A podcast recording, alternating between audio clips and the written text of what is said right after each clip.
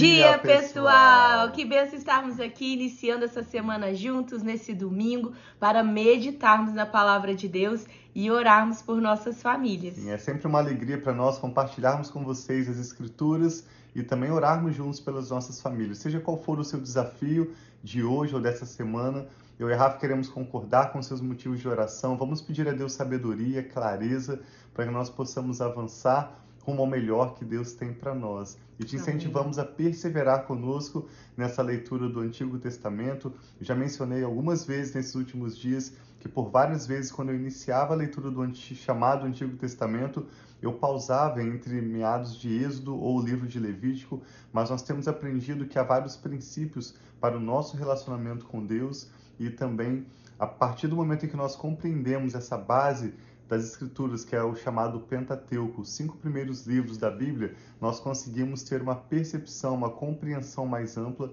das Escrituras como um todo. Sim. Então vamos ler hoje, é, desculpa, Levítico, capítulo 7.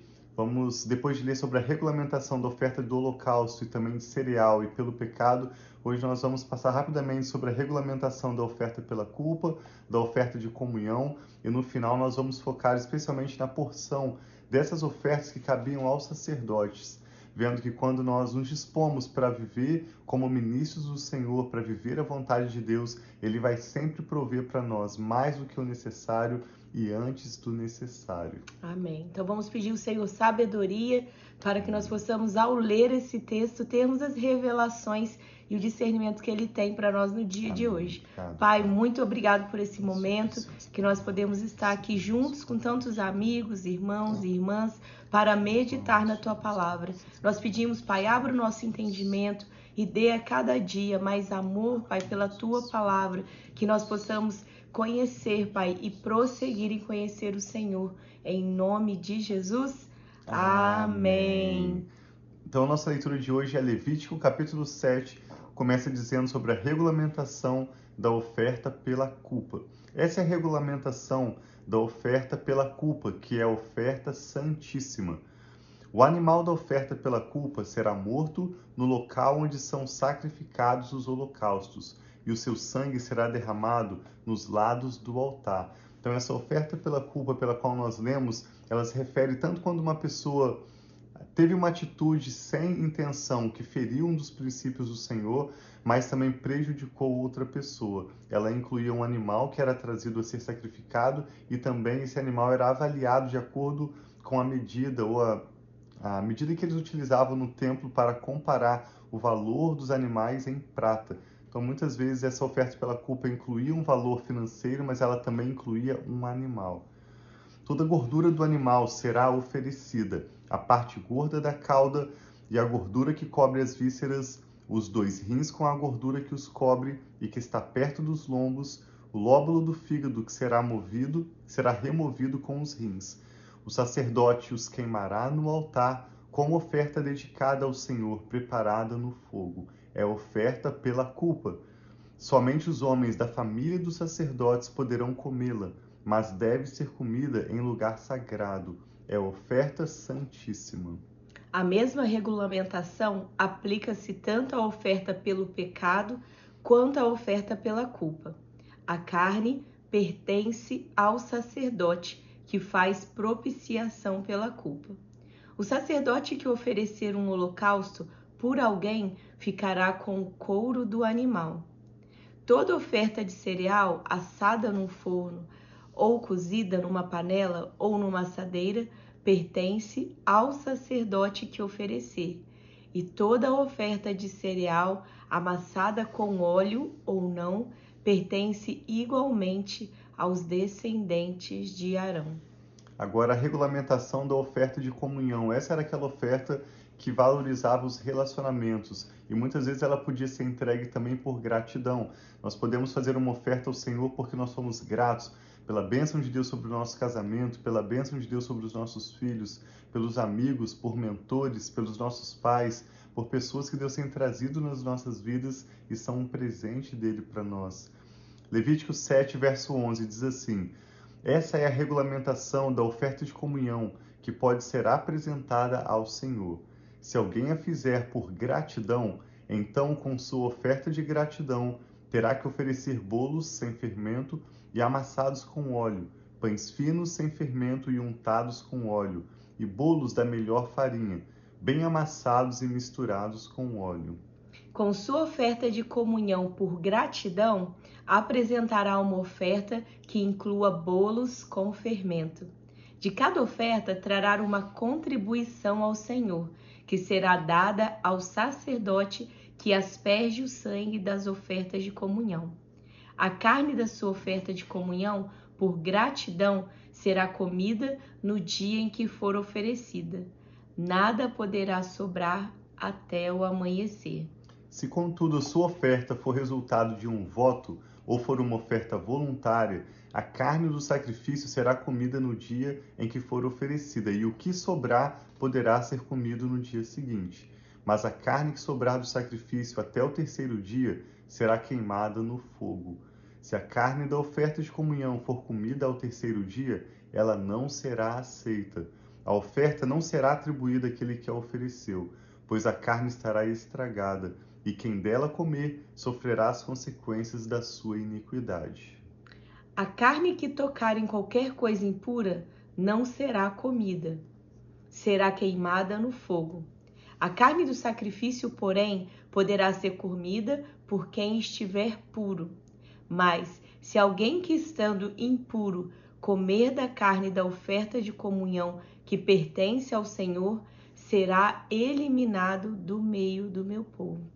Se alguém tocar em alguma coisa impura, seja impureza humana, seja animal, seja qualquer outra coisa impura e proibida, e comer da carne da oferta de comunhão que pertence ao Senhor, será eliminado do seu povo. Nós já lemos em capítulos uhum. anteriores o que falava o que era puro ou impuro, situações que talvez se tocasse numa pessoa impura, assim como naquela época, se um homem tocasse numa mulher que estivesse né, no seu período menstrual, ele se tornava impuro. Existem alguns animais que são considerados para essa realidade do povo judeu. Animais impuros, se eles tocassem nesses animais. Então, se o sacerdote estivesse impuro, ele não poderia comer, né? Sim, e outra Desse... coisa também que o Senhor orientou a Moisés e o povo de Israel é que não comessem a gordura, pura gordura em si, e o sangue. Diz no verso 22: O Senhor disse a Moisés: Diga aos israelitas: Não comam gordura alguma de boi, carneiro ou cabrito. A gordura de um animal encontrado morto ou despedaçado por animais selvagens pode ser usada para qualquer outra finalidade, mas nunca poderá ser comida. E quem comer a gordura de um animal dedicado ao Senhor numa oferta preparada no fogo será eliminado do meio do seu povo. Onde quer que vocês vivam, não comam sangue de nenhuma ave nem de animal. Quem comer sangue será eliminado do meio do seu povo. Essa orientação foi reafirmada pelos apóstolos quando Paulo foi a Jerusalém por ocasião do Concílio de Jerusalém, quando eles discutiram como avançar a pregação do evangelho para os gentios. E uma coisa que foi reafirmada não como uma lei, mas uma orientação, quando os apóstolos reunidos liberaram Paulo e os demais apóstolos que o Senhor estava liberando, como Barnabé, para irem pregar o evangelho aos gentios, aqueles que não eram judeus, eles relembraram: apenas orientem que não comem carne de animal sufocado e que não comam nenhum tipo de sangue. Então, isso é algo que nós podemos entender que é reafirmado no Novo Testamento para nós, não como uma lei, mas uma orientação da palavra de Deus. Verso 28, a porção dos sacerdotes. Disse mais o Senhor a Moisés: Diga aos israelitas: todo aquele que trouxer sacrifício de comunhão ao Senhor terá que dedicar parte dele ao Senhor. Com suas próprias mãos trará ao Senhor as ofertas preparadas no fogo, terá, trará a gordura com o peito e o moverá perante o Senhor com o gesto ritual de apresentação. O sacerdote queimará a gordura no altar, mas o peito pertence a Arão e a seus descendentes. Vocês deverão deixar a coxa direita das ofertas de comunhão ao sacerdote como contribuição. O descendente de Arão que oferecer o sangue e a gordura da oferta de comunhão receberá a coxa da oferta da comunhão receberá a coxa direita como porção. Das ofertas de comunhão dos israelitas, o Senhor diz: Tomei o peito, que é movido ritualmente, e a coxa, que é ofertada, e os dei ao sacerdote Arão e aos seus descendentes, por decreto perpétuo para os israelitas. Essa é a parte das ofertas dedicadas ao Senhor, preparadas no fogo, destinada a Arão e a seus filhos no dia em que forem apresentadas para servirem ao Senhor como sacerdotes. Foi isso que o Senhor ordenou dar a eles no dia em que foram ungidos dentre os israelitas. É um decreto perpétuo para as suas gerações. Então, que Deus está falando para Moisés a porção dos sacerdotes. A partir do momento que eles eram ungidos como sacerdotes, eles tinham uma parte dessas ofertas. Sim, essa é a regulamentação acerca do holocausto, da oferta de cereal, da oferta pelo pecado, da oferta pela culpa da oferta de ordenação e da oferta de comunhão. O Senhor entregou a Moisés no Monte Sinai no dia em que ordenou aos israelitas que trouxessem suas ofertas ao Senhor no deserto do Sinai. Então, após o povo de Israel ser liberto como escravos, onde eles serviram no Egito por mais de 400 anos, o Senhor está guiando o povo de Israel rumo à terra prometida, Canaã, e o Senhor deu a Moisés essas orientações sobre como eles iriam estabelecer um tabernáculo, quais seriam os utensílios daquele tabernáculo e como as ofertas e também a decisão, a tomada de decisão em relação a questões de justiça entre o povo seriam feitas. Então Moisés escreveu esse texto, todo o Pentateuco, Gênesis, Êxodo, Levítico, Números, Deuteronômio, conforme o Senhor deu a Moisés as orientações para os israelitas, ele escreveu esses textos. E nós vamos ver nessa semana como que Arão e os seus filhos vão ser ungidos como sacerdotes para ministrarem de acordo com essas regulamentações.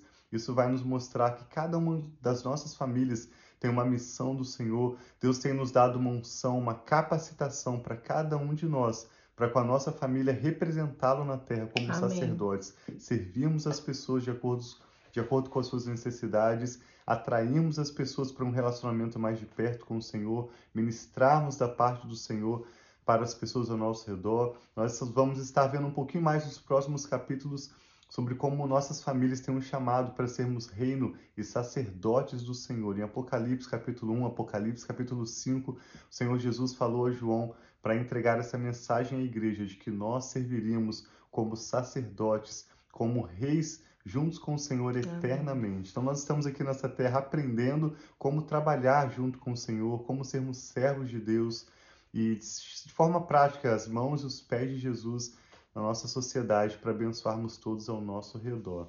O que Sim. o Espírito Santo está falando ao seu coração? Vamos orar? Nós te agradecemos, Pai, pela sua palavra, Sim, pelo seu obrigada. chamado. Tua palavra diz que o chamado e os dons do Senhor são irrevogáveis para as nossas vidas. E nós te agradecemos por esse privilégio de participarmos, Pai, da obra do Senhor, de Sim, aprendermos Senhor. a tua palavra, que é perfeita, que nos instrui na justiça, na sabedoria, de vivermos, Pai, o melhor que o Senhor já tem preparado para nós e também para os nossos filhos e para a nossa família. Amém. Eu e a Rafa oramos em concordância com essa pessoa que está orando conosco agora, apresentando seus motivos de oração. Nós pedimos, Pai, como lemos nesse texto de hoje, que o Senhor envie a sua provisão, Sim, que o Senhor, Senhor, nos dê direcionamento específico, Amém, Pai, nos detalhes, conforme a tua palavra e também Mostra pela paz do Senhor em nossos corações, para nós podermos viver em cada área de nossas vidas, Pai, tomando decisões atitudes que honrem o Senhor, que te glorifiquem Sim, pai, que assim e que seja. resultem em bênção para as nossas famílias. Nós oramos por aqueles que estão enfermos ou têm seus familiares ou amigos Sim, enfermos. Pai, cada nome Senhor, que agora é apresentado ao Senhor, cada necessidade que é lembrada em oração, nós concordamos, Amém, pedindo que o Senhor, Senhor responda operando milagres e maravilhas glorifica o teu nome, Pai. Nós pedimos que o Senhor transforme aquilo que parece impossível é impossível Faça, Pai, os teus milagres, Amém, de modo que Senhor. o Senhor seja revelado, teu nome seja Sim, glorificado. Senhor, Nós te Jesus. agradecemos pela tua palavra, oramos entregando ao Senhor cada pedido de oração e consagramos ao Senhor o restante desse dia de domingo e toda essa nova semana Recebe, que hoje iniciamos. Pai, Nós oramos, Pai, com ações de graças e te louvamos em nome do Senhor Jesus. Amém. Amém. Então tenha um domingo muito abençoado. Amém. Amamos estar aqui com vocês. Amém. E vamos nos encontrar amanhã pela manhã. Continue firme, Vamos prosseguir aprendendo mais sobre Levítico, tudo isso tendo, como o Tiago disse, essa base